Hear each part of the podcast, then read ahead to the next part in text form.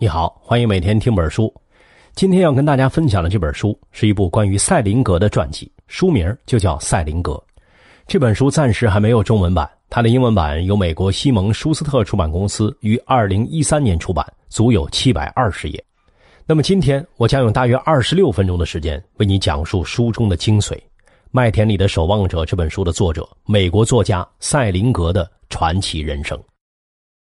赛林格出生于一九一九年，他最有名的作品就是刚才我们提到的《麦田里的守望者》，这是一本出版史上现象级的小说，一共卖了六千五百万册，如今每年还能卖出五十万册，在有史以来的畅销书排行榜上，他可以排进前二十名。这本小说讲的是十六岁的中学生霍尔顿被学校劝退之后，在纽约游荡的两个晚上。霍尔顿对学校的伪善、对成人世界的种种规则都感到恶心，总想躲到一个偏僻的地方装聋作哑。麦田里的守望者获得巨大成功之后，赛林格就实现了小说主人公霍尔顿的愿望。他在新罕布什尔州乡间的河边小山上建了一个小屋，开始隐居，从公众视野里消失了。他潜心研究费檀多教。费檀多教是一种古老的印度宗教，费是犬吠的吠。檀就是檀木的檀，多就是多少的多。据说他隐居之后啊，还在写东西，但不再出版，把手稿偷偷锁了起来。世人对此是不甘心的，有人去他隐居的地方探望，趴在他家窗口偷看；有人出于或爱或恨的各种情感，写了一些无法证实的回忆录。他越是不开口说话，人们越是好奇。隐居四十五年，赛林格成了一个神话。人们关心的一个问题是。为什么一个最成功的畅销书作家选择了隐居？二零一零年一月，赛林格去世，他活了九十一岁。他后半辈子都是在离群所居的状态下度过的。他是一位隐士。我们今天讲的这本传记呢，就是想探究这位作家、这位隐士的生活。赛林格为什么不再出版作品？他为什么对世界这么失望？人生后四十多年，他都写了些什么？那先来讲一下这本书的背景吧。这本书的起点是一部纪录片，作者之一就是这部片子的导演、制片兼编剧沙恩·萨勒诺。纪录片《赛林格》公映于二零一三年。萨勒诺和本书的另一位作者大卫·希尔兹进行了非常密集的采访，他们跨越五大洲，采访对象超过两百人，其中有赛林格的家人、老朋友、战友，还有他的编辑、他的粉丝，也有一些只和他见过一面的人。很多人以前是拒绝接受访问的，但赛林格死了，他们才答应接受采访，讲一讲自己认识的这位作家。所以啊，这本基于纪录片所写的书，形式上就比较特别。它不像常见的非虚构作品那样有一套明确的叙述逻辑贯穿始终，而是分散的、杂糅的。以前赛林格的传记基本上就是作家传记的套路，讲述作家生平，讲述一些重要作品是怎么出现的。而这本书是许多人物在说话，在谈论他们认识的赛林格，这些不同的声音描绘出了赛林格的生活脉络。当然，这本书在章节的处理上也反映了作者的想法。书中的章节划分为四个部分，这四个部分的标题对应着费檀多教的四个修行期。四个修行期分别是泛行期、加住期、临期期和顿世期。至于这四个修行期的具体含义，我们在后面会详细说明。作者认为，赛林格一辈子受两件事影响最大：第一是战争，第二是宗教。战争促使他写出了一本成功的小说，而后呢，这位作家完全投身于古老的费檀多教，写的作品也越来越有宗教意味。最后，他沉默不语，成为一个真正的隐士。我们就从三个方面来讲一讲赛林格的人生。战争、宗教和恋情，二战造成了他的创伤，也造就了他的作品。东方宗教抚慰着他的精神，但似乎对他的写作没什么好处。至于恋情的部分呢，肯定有一点八卦的成分。要知道，作家大多是特别自私的人，看他的作品是一回事作家的家人却要忍受他的怪癖、自私、疯狂。而作家书中的女性形象，肯定和他的情感经历有关。这本书第一章第一节标题就是“我们就从这里开战”。正文第一句是赛林格本人的话：“第一日，我随第四师登陆犹他海滩。”第一日，英文 D-Day 就是诺曼底登陆日。一九四四年六月六日，盟军从法国诺曼底登陆，成功开辟欧洲第二战场，这是扭转二战战略态势的一个重要转折点。与此同时，第一日也是塞林格一生的转折点。这一天，塞林格所在的第十二团三千一百多名士兵登上了犹他海滩，到六月底就损失了两千五百人。那时候，塞林格二十五岁，他是一个在纽约公园大道的优渥环境中长大的年轻人。但他讨厌自己的出身，讨厌身边那些浅薄、势利、庸俗而又空虚的来自上流社会的男男女女。他把自己想象成杰克·伦敦小说中的主角，把战争当成是一场光荣和浪漫的冒险。他想成为一个了不起的作家，他认为战争会给他必要的磨练，让他和他的作品变得更深刻、更有力量。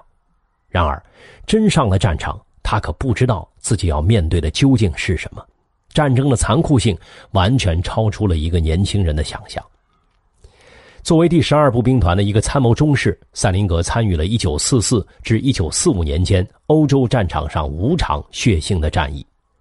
他的工作是一个反情报人员，相对于普通的士兵来说，他在战线前后有更大的活动空间。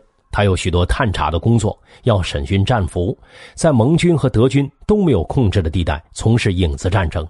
从平民、伤兵、叛徒、黑市交易者那里搜集情报，他得了解文化、了解人、了解战争对当地人造成什么影响，士兵与当地人之间的关系处于什么样的张力之中。他要弄明白，作为一个平民被轰炸是什么滋味作为一个通敌者或一个年轻人或一个为了得到面包养活家人而和一个德国士兵保持关系的有魅力的女人是什么样的滋味他要理解事物复杂的程度，不仅是战事，更重要的是战争改变了什么，造成了怎样的影响，这种影响是怎样从战场上扩散开，辐射到这个世界的每一个角落的。一九四四年六月的战斗总结报告里，塞林格所属的十二团是在欧洲作战的所有美军团级建制里伤亡最大的。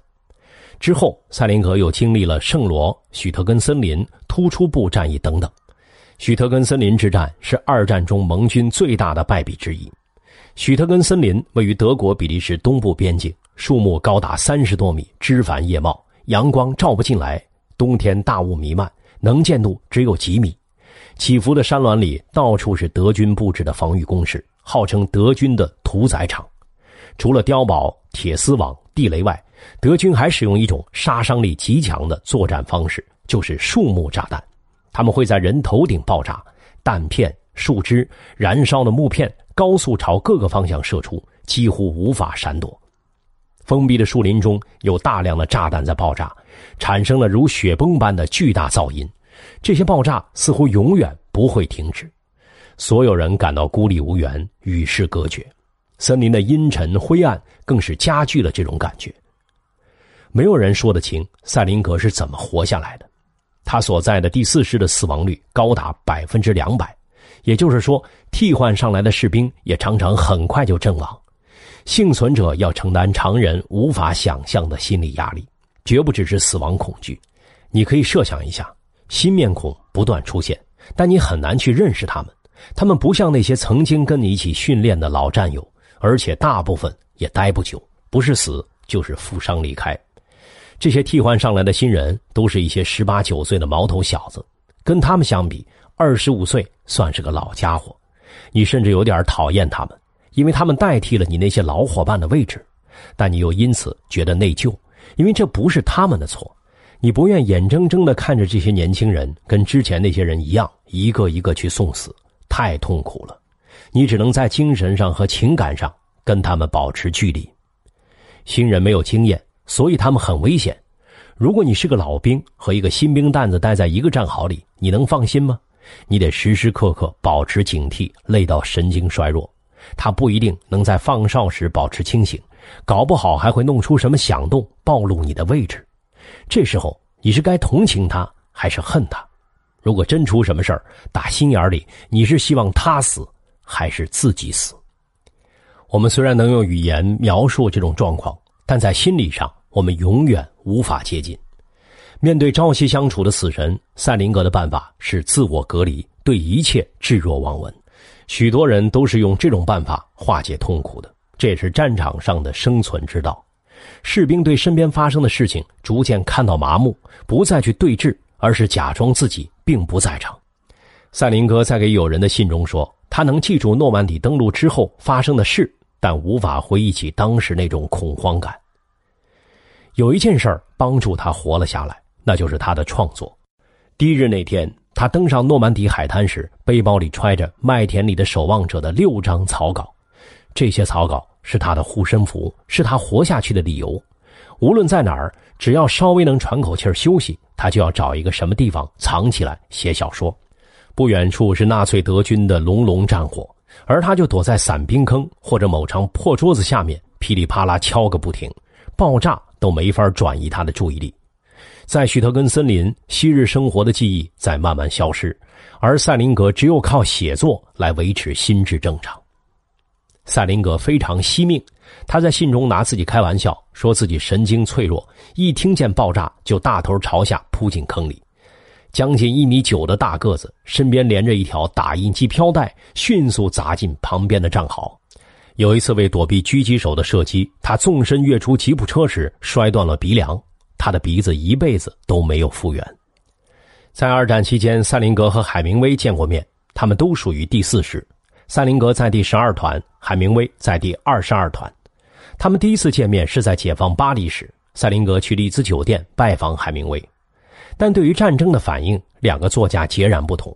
海明威喜欢宣扬自己在战场上的英勇，后来也写了几本关于战争的小说。而赛林格不谈论自己在战场上的行为，他没有直接描写战争，他写的是更加隐秘的伤害。他像是一个二十五岁的幽灵，在寻找重生。他在战后的写作也是对自己的疗愈。有一种分析说啊，《麦田里的守望者》之所以成功，一方面是因为他捕捉到了青春期的反叛情绪，同时也因为他对于伤害的剖析。这第二点是一个较为隐秘的原因。这本书之所以引起了如此多人的共鸣，是因为我们所有人都有伤痕，我们所有人都在一个人生的残酷战场上。接下来，我们来讲一讲赛林格人生的第二个主题——费檀多教。费檀多是印度六派哲学中最有势力的一派。费檀多这个词由婆罗门圣经“吠陀”和“终极”两个词组成，意思就是吠陀的终极。赛林格的父亲是犹太人，他的母亲出身于天主教家庭。赛林格十三岁时进行了犹太教受戒仪式，从儿时起，他就对自己的宗教身份很迷惑。他知道自己既不是真正的犹太教徒，也不是纯天主教徒。他们家既过圣诞节，也过逾越节。战争结束后，他的人生目标变成了寻求宗教治愈。这是一个绝望的人急需找到救命稻草。一九四六年，赛林格就从毛姆的小说《刀锋》中读到了费坦多教。那本小说解释了费坦多教的一些核心概念。在一九五一年《麦田里的守望者》发表前，赛林格已经结识了一位禅宗修行者，还去位于纽约北部的千岛群岛地区的禅学中心进行冥想训练。他甚至想过出家为僧。一九五二年，赛林格在阅读罗摩克里希那福音书时，经历了一场深刻变化。赛林格越来越沉浸于费坦多的超脱、禁欲、因果、轮回、重生思想。这本传记的作者认为。赛林格从初次接触费坦多到二零一零年去世，他的人生遵循着四个刑期。这本书也是按照这个结构编成的。四个刑期分别是犯刑期、加注期、临期期和顿释期。第一阶段范刑期，范就是古印度书写佛经的梵文的范。范刑期呢，可以说是学徒期，学徒应独身、禁欲、不得杀生，尊敬师长和父母，潜心研读经文。赛林格在他人生中的这一阶段，上学、给小杂志写东西，之后上了战场。第二阶段家住期，就是住在家里的家住，也可以说是居家期。在此期间，应当结婚、建立并供养家庭，为社区做贡献。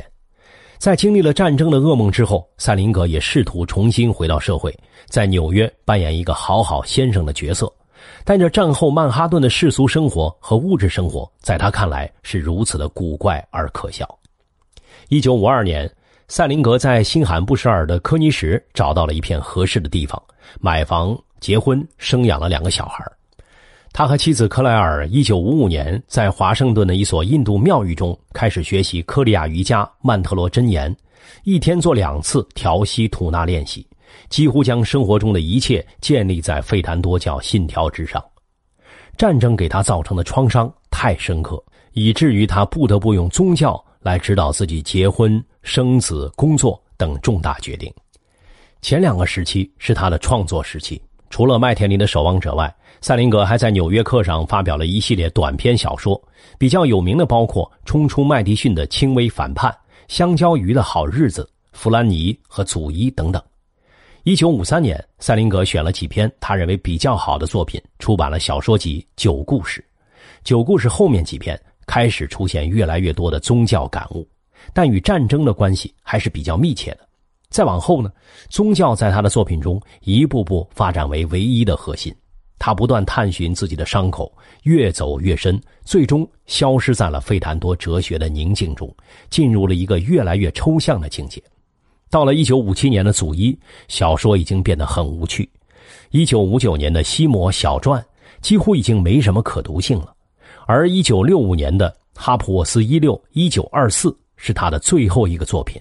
作为作家的塞林格，好像已经堕入了深渊。第三阶段叫林七期，林是森林的林，七是栖息地的栖，意思是当一位居士的儿女已经离家，而他也日渐衰老，不能再为社区做出实际贡献时，便应当退出社会，遁入森林。他之后的职责是潜心修行。对赛林格而言，这一阶段似乎开始于四十六岁，一九六五年起，他不再发表小说，开始为费坦多的最后一个阶段隐遁做准备。赛林格确实还在继续写作，不过写作内容基本上专注于费坦多思想。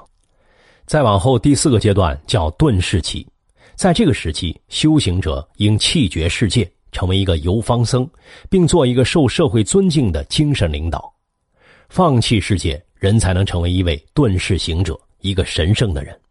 在这个阶段，写作已经不再可能，出版和发表作品更无从谈起。通过费坦多，世界消失了，他的艺术也消失了。这本书的结语里有一句评论说：“塞林格的人生就是一场慢镜头的自杀任务，目标就是消失。”这实在是一种令人感慨的说法。以上呢就是关于宗教的部分，这部分多少还是有点抽象的。下面我们来聊一聊关于他感情生活的一些事情。如果你去翻书里的照片，会发现塞林格生命中的女性年轻时都长得很相似，他的母亲、姐姐、历任妻子、恋人和情人，十八岁时看起来好像是同一个形象。这本书的评论家是这么说的：无论塞林格的意图如何，他们在他的想象中。都是同一个女人，同一个女孩，同一个治愈的母亲，同一个会照顾人的天使般的姐姐，同时也是他的第二个自我和理想中的童年玩伴。无论是作品中还是生活中，塞林格总是对清纯年少的女孩情有独钟。塞林格一生有过三段婚姻，但没有一段算得上幸福。他的其他恋情也是一样，每次就在他同他们的关系刚刚要到达顶峰的时候。他就突然对他们失去了兴趣，甚至立刻产生反感，紧接着就要迅速把他们赶出他的生活。他迷恋的似乎正是他们的天真，一旦他们走向成熟，他就不再喜欢他们了，仿佛他们已经被玷污了。塞林格青年时期最重要的一段恋情是和叫乌娜的女孩产生的，可以说后面的女孩都是乌娜的翻版。那么乌娜是谁呢？她是获得诺贝尔奖的著名剧作家尤金·奥尼尔的女儿，长得极为漂亮。别人用两个词来形容她：诱人和神秘。但她似乎性格上没有什么深度。她是纽约上流社会社交圈里典型的名媛。塞林格嘲讽乌娜肤浅，但他着迷的就是她动人的美丽。两人相恋时，塞林格二十二岁，乌娜十六岁。乌娜可能是被塞林格相对的成熟和小说家的身份吸引。两人的关系维持了一阵，后来事情发生转折，乌娜遇到了卓别林，她到了十八岁，马上就跟卓别林结了婚。当时卓别林已经五十多岁了。赛林格得知这个消息后大发雷霆，认为乌娜堕落了。实际上，乌娜作为一个名人的女儿，她一直从父亲奥尼尔那里得不到父爱。当他遇到像父亲一样老的卓别林之后，不但生养了好几个孩子，感情也一直非常好。这段未果的恋情对赛林格产生了终身的影响。他要奔赴战场，而他爱的女孩子嫁给了一个老头这一点很重要。后来，他一次次的重现同乌娜的关系，把同样的场景复制到了后来的许多女孩身上。这些女孩们像是他的时光机，他一次又一次的希望重新得到堕落之前的乌娜。这种男女关系中还有一个更深刻的原因：赛林格是在缅怀战争之前创伤之前的世界。战争把人的身体变成了成堆的尸体，他对人的身体是没有兴趣的。他的小说中也没有性描写，他的主人公的性意识往往处在觉醒和未觉醒的边缘。他善于写早熟的青少年，因为他理解他们，同时也因为他厌恶虚伪、暴力、杀戮的成人世界。他的一生都定格在孩童世界和成人世界相交的那个点。他搬到科尼市之后，和人打交道不多，但却总是跟当地的一帮中学生在一起。九十岁高龄时，他还常常去看大学女子篮球赛。他迷恋纯真，这是他最深沉，至少是最执着的主题。这些女孩跟他的小说也有脱不开的关系。塞林格有一篇小说叫《为埃斯米而作》，既有爱，也有污秽凄苦。这里的主人公埃斯米就是一个少女。这位埃斯米其实确有其人，名叫珍米勒。塞林格认识珍的时候，她只有十四岁。塞林格追求了她五年，毫无疑问，塞林格喜欢的是她的纯真。有一次，他们逛书店，珍拿了一本查泰莱夫人的情人，塞林格马上让他放回去，说这本书不适合他看。